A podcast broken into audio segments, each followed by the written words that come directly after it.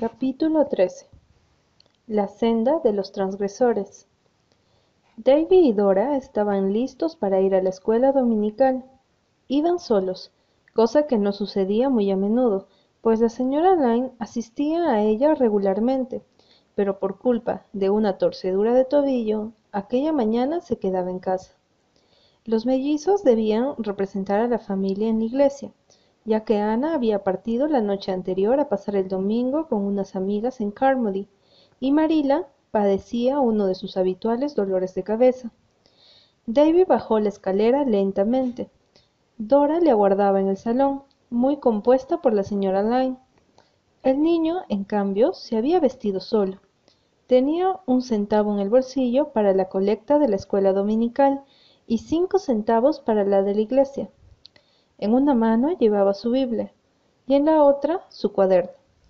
Sabía perfectamente su lección, la historia sagrada y las preguntas del catecismo. ¿Acaso no había estudiado a la fuerza toda la tarde del domingo anterior en la cocina de la señora Lyne?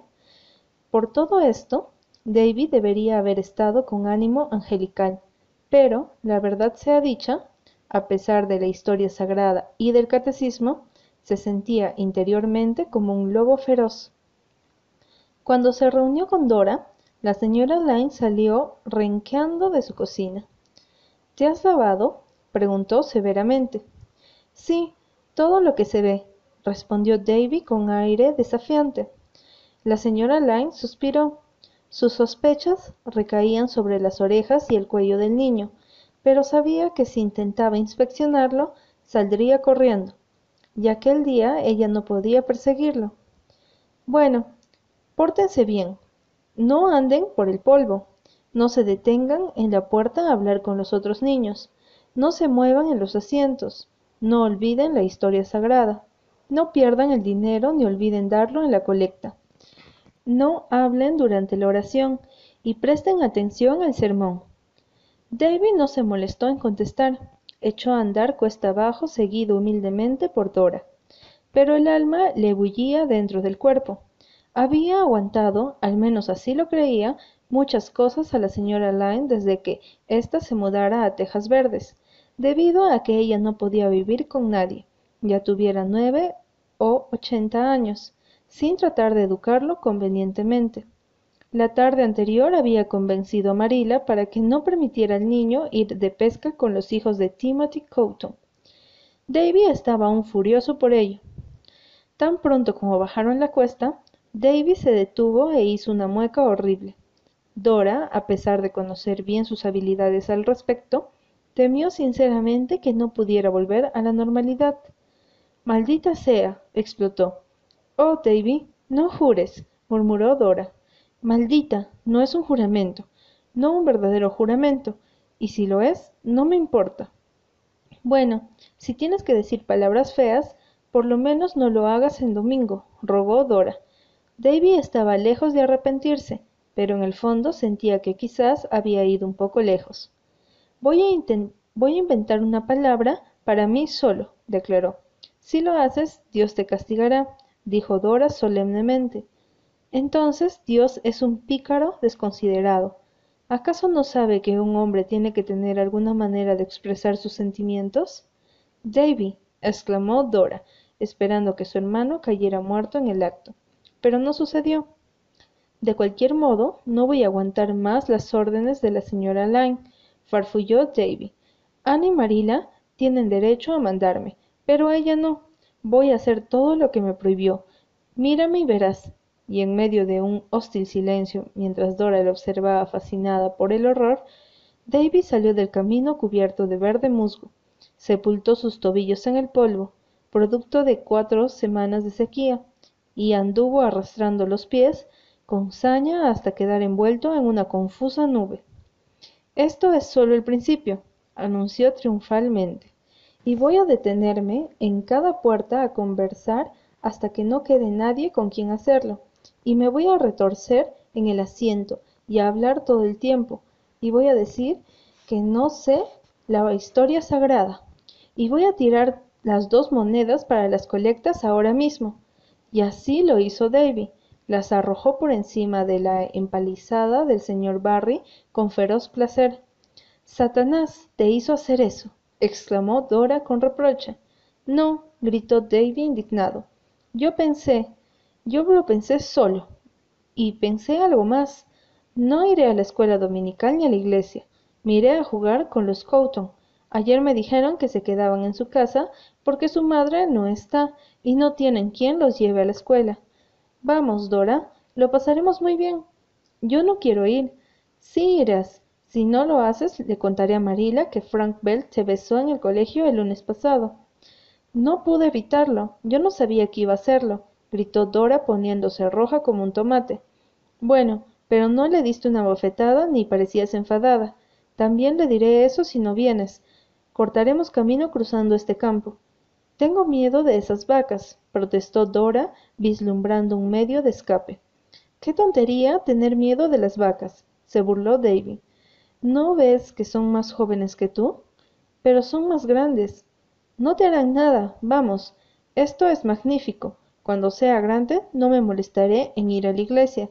Sabré ir al cielo por mi cuenta. Al otro lado irás si no respetas el día del Señor, aseguró la infeliz Dora mientras lo seguía contra su voluntad. Pero Davy no estaba asustado, todavía. El infierno quedaba muy lejos, y las delicias de una expedición pesquera con los Couto se hallaban cerca.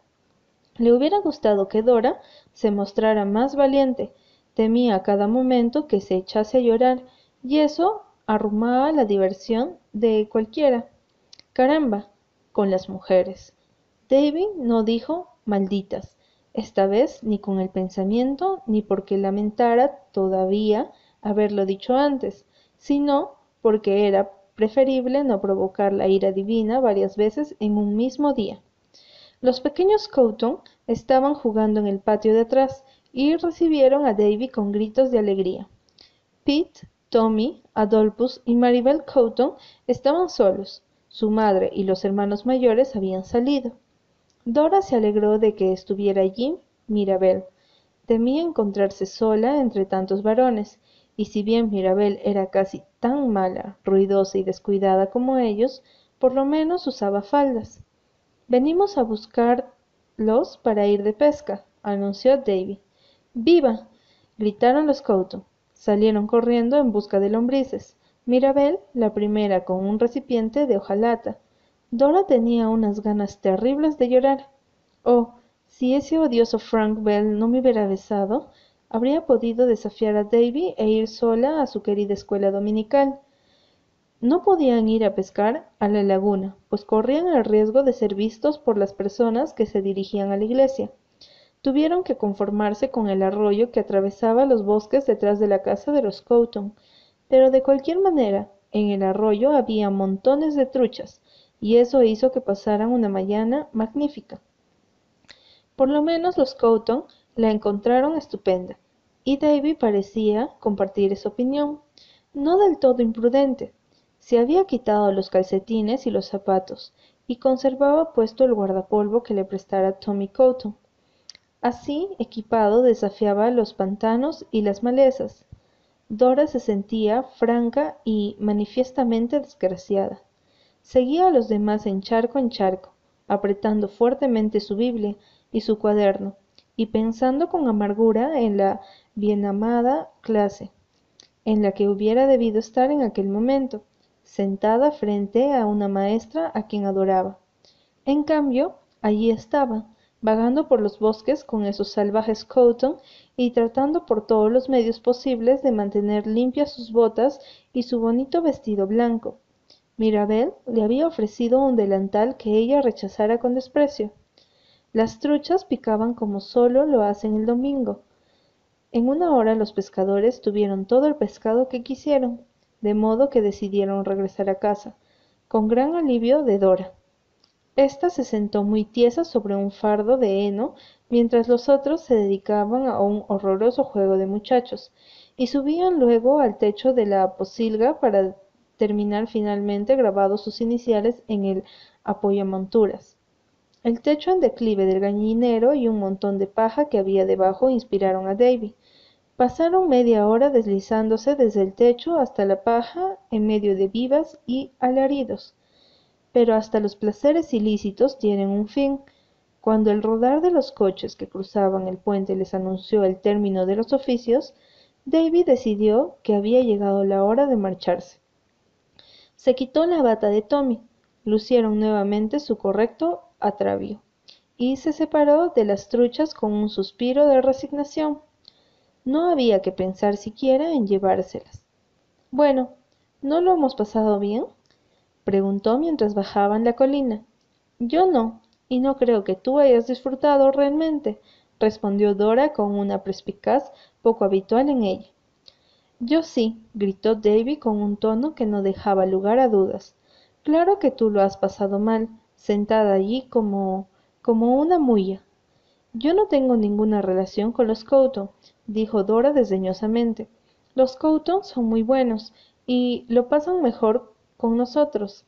Hacen lo que quieren y dicen cuanto se les ocurre ante cualquiera. Yo también voy a hacerlo de hoy en adelante. Hay montones de cosas que no te atreverías a decir. Te apuesto que sí. ¿A que no dirías rufián delante del ministro? Bueno, un ministro es distinto. Rufián no es una palabra santa.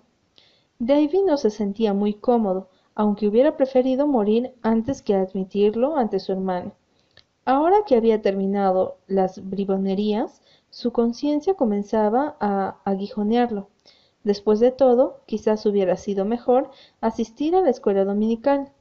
La señora Lyne podría ser mandona, pero en su cocina nunca faltaba una caja con bizcochos hechos por ella, y no era tacaña. En aquel momento tan poco oportuno, David recordó que cierta vez, cuando había roto su nuevo pantalón para la escuela, la señora Lyne se lo había surcido sin decirle ni una palabra a Marila. Pero la copa de sus inquietudes no estaba aún colmada. Davy encontró que hacían falta nuevos pecados para cubrir los pasados. Aquel día, mientras almorzaba con la señora Lyne, ésta comenzó por preguntarle ¿Estaban hoy presentes todos los de tu clase? Sí, señora, estaban todos, menos uno. ¿Diste tus lecciones de historia sagrada y de catecismo? Sí, señora. ¿Pusiste la moneda en el cepillo? Sí, señora. ¿Estaba en la iglesia la señora Macpherson? No lo sé. Esto por lo menos era verdad, pensó Davy. ¿Anunciaron la reunión de la Sociedad de Ayuda para la semana próxima? Sí, señora. ¿Y las reuniones de ejercicios espirituales? No, no lo sé. Deberías saberlo. Tendrías que haber escuchado con más atención los avisos. ¿Sobre qué habló el señor Harvey? Davy bebió un impresionante trago de agua, que sorbió junto con la última protesta de su conciencia. Volublemente recitó un viejo texto que aprendiera semanas atrás. Después de esto, y afortunadamente para él, la señora Lyne dejó de interrogarle. Pero el niño no disfrutó de la comida, solo pudo comer un trozo de budín. ¿Qué te sucede? preguntó asombrada la señora Lyne. ¿Estás enfermo? No, murmuró Davy. ¿Estás pálido? Será mejor que no andes al sol esta tarde, sermoneó. ¿Te das cuenta de la cantidad de mentiras que has dicho? preguntó Dora en tono de reproche, tan pronto como volvieron a encontrarse solos. Davy, aguijoneado por su propia desesperación, se volvió ferozmente. No lo sé ni me importa. Y tú, mejor me te callas. Dora Kate, y el pobre Davis se guareció en el seguro refugio de un montón de leña, meditando sobre la conducta de los transgresores. Aquella noche, cuando Ana regresó a Tejas Verdes, se hallaba envuelta en el silencio y la oscuridad. Inmediatamente se fue a dormir, pues estaba muerta de cansancio y de sueño. La semana había transcurrido llena de compromisos que se prolongaban hasta horas muy avanzadas. No había terminado de poner la cabeza en la almohada cuando estaba ya medio dormida, pero en aquel mismo momento la puerta de su habitación se abrió suavemente y una voz plañidera dijo Ana. Ana se incorporó de un salto.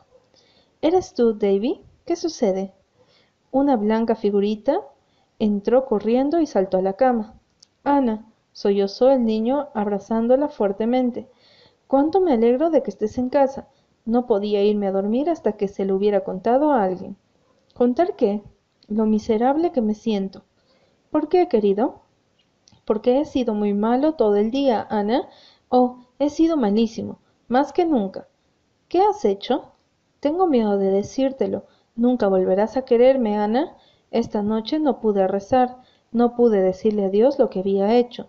Me daba vergüenza. Pero él lo sabe de todas maneras, Davy. Eso es lo que dijo Dora. Pero yo pensé que tal vez Dios no se había dado cuenta enseguida.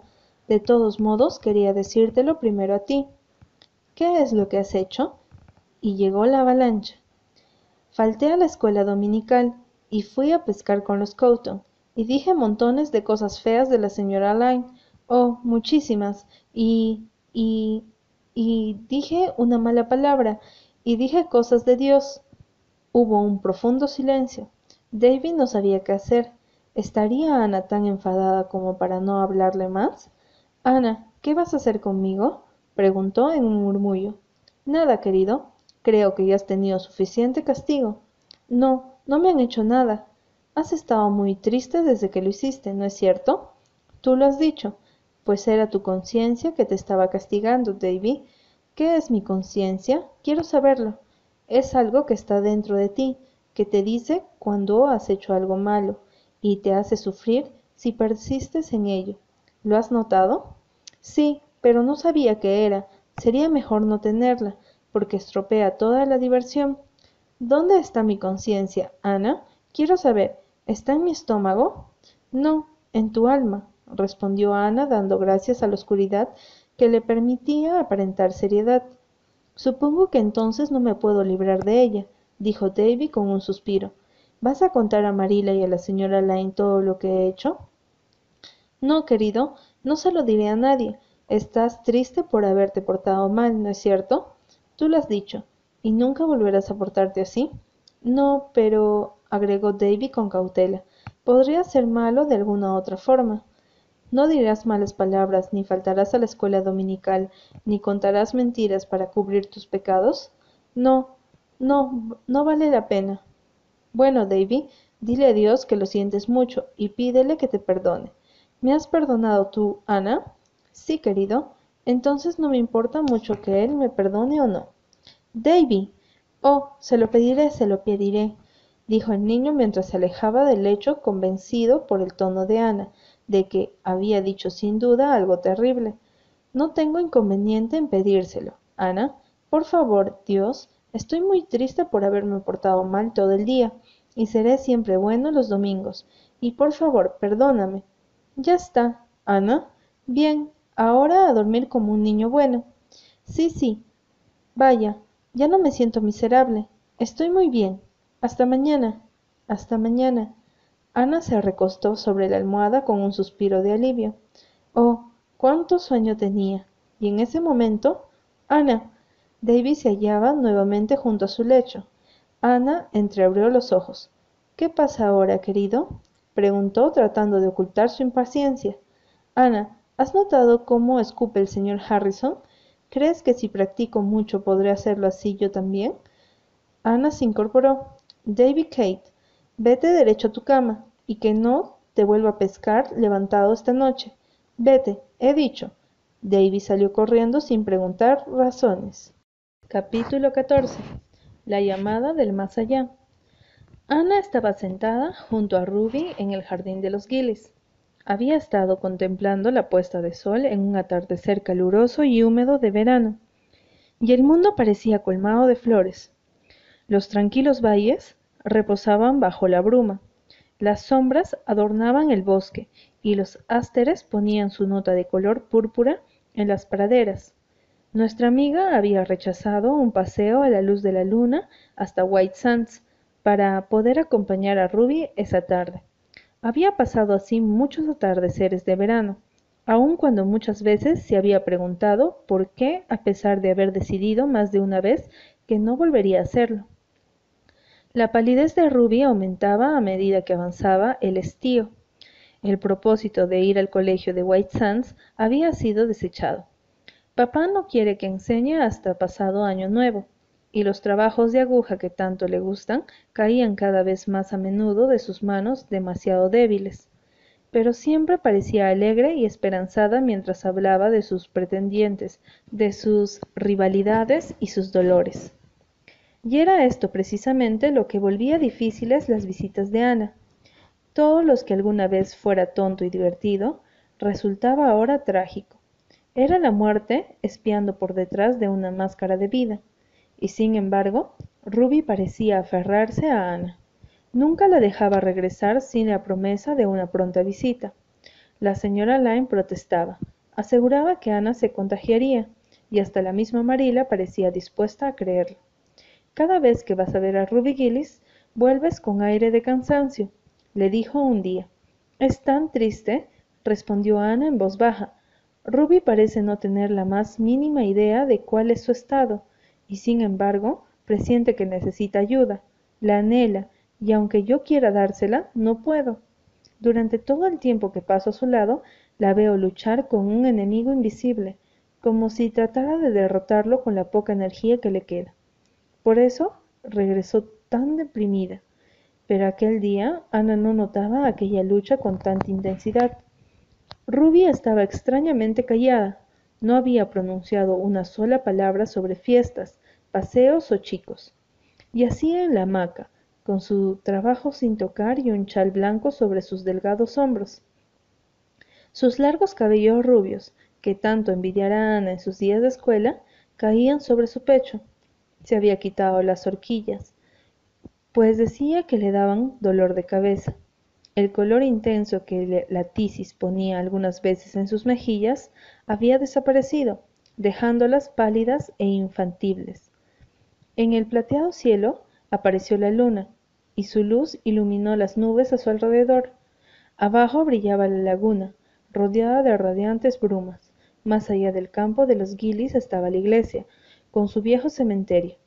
Las blancas losas brillaban a la luz de la luna, destacando sus contornos sobre los oscuros árboles. Qué raro parece el cementerio a la luz de la luna, dijo Ruby de pronto. Qué fantasmal, añadió temblando. Ana, pronto estaré allí. Tú, Diana y los demás andarán por el mundo llenos de vida, y yo estaré allí en el cementerio, muerta. Aquello sorprendió a Ana. Por unos instantes no pudo hablar. Sabes que será así, ¿no es cierto? preguntó Ruby. Sí, lo sé, respondió Ana en voz baja. Querida Ruby, lo sé. Todos lo saben, continuó ésta amargamente. Yo lo supe este verano, aunque no quería resignarme. Oh, Ana, dijo incorporándose y tomando la mano de su amiga como si rogara. No quiero morir, tengo miedo de morir. ¿Por qué tienes miedo de morir, Ruby? Porque porque lo que me asusta no es morir, sino ir al cielo. Soy creyente y sé que iré allí, pero ¿será tan distinto? Pienso y pienso y me asusto tanto. El cielo ha de ser hermoso, sin duda, la Biblia lo dice, pero, Ana, no seré allí lo que he sido siempre. Por la mente de Ana cruzó el extraño recuerdo de una divertida historia que escuchara contra Philippa Gordon, la historia de un hombre que dijera más o menos lo mismo del mundo del futuro. Entonces parecía divertido.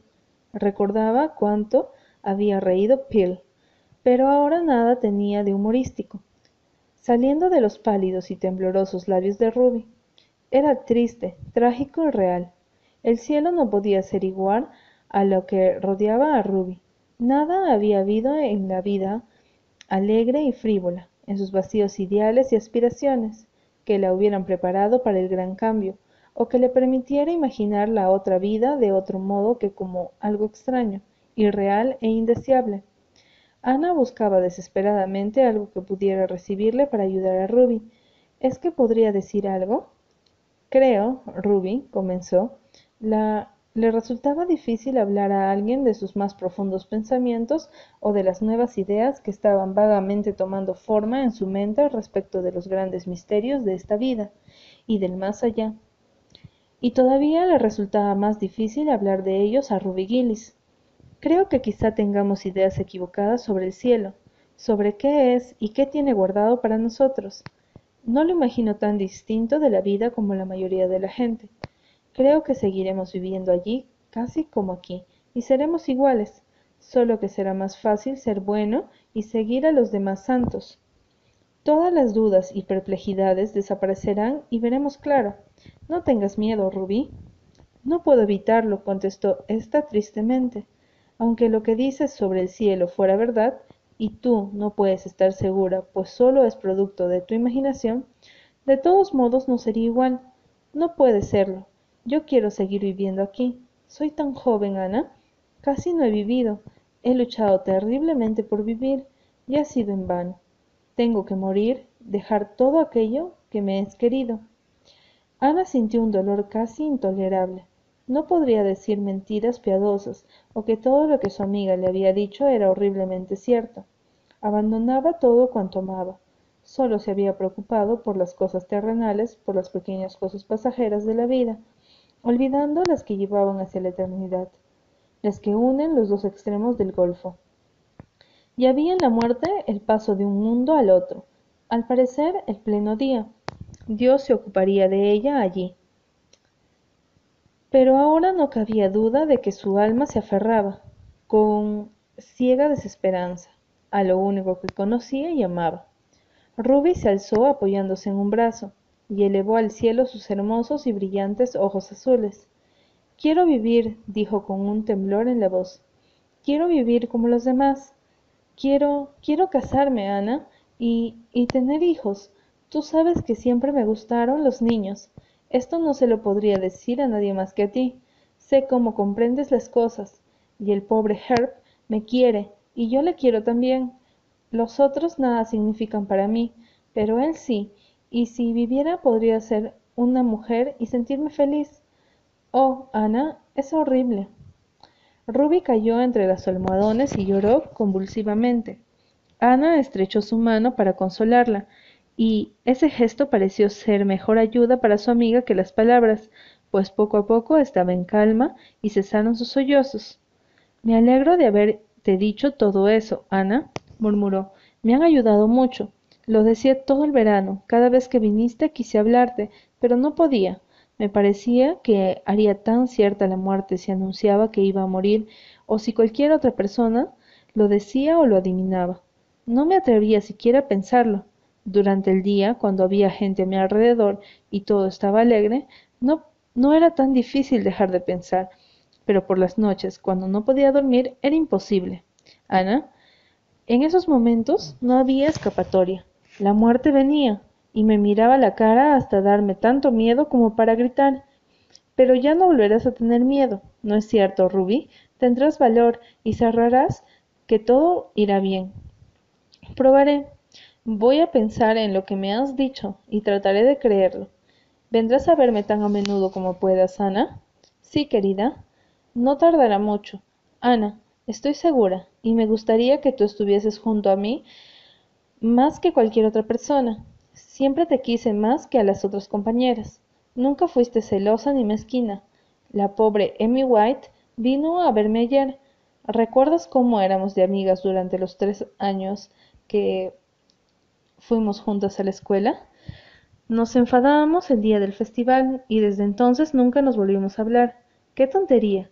Todas esas cosas me parecen tontas ahora. Yo recordamos ayer la vieja disputa. Me dijo que me hubiera vuelto a hablar hace años, pero que creía que yo no lo haría, y yo no le volví a hablar porque estaba segura de que ella no quería. ¿Cuánta incomprensión hay entre la gente, Ana? La mayor, la mayor parte de las desdichas de esta vida se deben a la incomprensión entre la gente, dijo Ana. Ahora debo irme, Ruby. Se hace tarde, y no debes exponerte a la humedad. ¿Volverás pronto? Sí, muy pronto, y si hay algo en que pueda ayudarte, lo haré con mucho gusto. Lo sé, ya me has ayudado. Ahora parece todo menos terrible. Buenas noches, Ana. Buenas noches, querida. Ana regresó a casa caminando muy despacio. Aquel anochecer había traído consigo un cambio para ella. Su vida poseía ahora un sentido distinto, un propósito más profundo. En la superficie quizás se mantenían igual, pero en lo más hondo no. Con ella no debería ocurrir lo de la pobre Ruby. Cuando llegara el fin de su vida, no contemplaría la otra con el terror de algo diferente. algo para lo cual no habían preparado los pensamientos y las ideas cotidianas. Las dulces cosas de la vida, bueno, cuando se les daba su verdadera importancia, no debían construir el fin de toda existencia. El mandato divino debía ser aprendido y cumplido. La vida celestial debía comenzar aquí, en la tierra. Aquella despedida en el jardín fue la definitiva. Ana no volvió a ver a Ruby con vida. A la noche siguiente, la SFA dio una fiesta de despedida a Jane Andrews, que partía al oeste, y mientras las luces brillaban y sonaban las risas entre la alegre charla, para un alma de Avonlea llegó el mandato inevitable. A la mañana siguiente corrió de casa en casa la noticia de la muerte de Ruby Gillis. Había fallecido mientras dormía, sin dolor y en calma, y en su cara brillaba una sonrisa, como si la muerte hubiera llamado a su puerta, como un buen amigo y no como el horrible fantasma al que tanto temiera. Después del funeral, la señora Lyne declaró enfáticamente que Ruby era la muerta más hermosa que contemplara jamás. Durante muchos años se habló de su hermosura, vestida de blanco entre las flores que Ana dispusiera a su alrededor. Ruby había sido siempre hermosa, con una belleza terrenal, poseía cierta insolemne cualidad, como si la ostentase ante los ojos de la que la contemplaban. El espíritu jamás había brillado en ella ni en el intelecto la había refinado.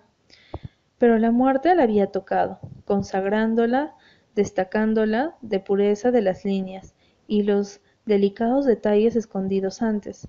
La muerte había transformado a Ruby como sólo hubieran podido hacerlo la vida, el amor y una profunda feminidad. Ana, contemplándolo a través de las lágrimas, creyó ver en ella un verdadero rostro, el que Dios le destinara, y así la recordó siempre. La señora Gillis llamó aparte a Ana antes de que el cortejo fúnebre partiera y le entregara un paquete. Quiero que guardes esto, dijo llorando. A Rubén le habría gustado que tú lo tuvieras. Es el centro de mesa que está abordando. No está terminado. La aguja está clavada donde sus dedos la dejaron el día en que murió. Siempre queda algo por terminar, dijo la señora Lyne con lágrimas en los ojos pero supongo que siempre queda alguien para terminar la labor. Es difícil convencerse de que está muerto alguien a quien hemos conocido, dijo Ana a Diana mientras regresaban a casa. Ruby es la primera de condiscípula que se lleva. Una por una, tarde o temprano, todas la seguiremos. Supongo que sí, respondió Diana incómoda. No quería hablar de eso. Hubiese preferido comentar los detalles del funeral, la espléndida morta mortaja blanca que el señor Gillis insistiera en poner a su hija. Los Gillis son cursis hasta en los fúnebres, habría dicho la señora Lyne. La triste cara de Herb Spencer, el llanto histérico e incontrolado de una de las hermanas de Ruby. Pero Ana no quería hablar de todo eso. Parecía envuelta en un sueño. Daba a Diana la sensación de no estar allí, arte ni parte. Ruby Gillis reía mucho, dijo David de pronto. ¿Se reía en el cielo tanto como en Avonlea, Ana? Quiero saber. Sí, creo que lo hará. Oh, Ana, protestó Diana con una sonrisa de sorpresa. Bueno, ¿por qué no, Diana? preguntó Ana con seriedad. ¿Crees que en el cielo no se ríe? Oh, no sé, no me parece lo más correcto. Sin embargo, tú sabes que es feo reírse en la iglesia. Pero el cielo no será como la iglesia, por lo menos no siempre. Espero que no, dijo Davy enfáticamente. Si lo es, yo no quiero ir. La iglesia es muy aburrida. De todas maneras, no pienso ir allí hasta dentro de mucho tiempo. Pienso llegar a los cien años, como el señor Thomas Blewett, de White Sands. Él siempre que ha visto tanto porque fuma siempre y el tabaco mata los microbios. ¿Puedo fumar pronto, Ana? No, Davy, espero que nunca toques el tabaco, dijo Ana con aire ausente. ¿Y entonces qué dirás cuando los microbios acaben conmigo?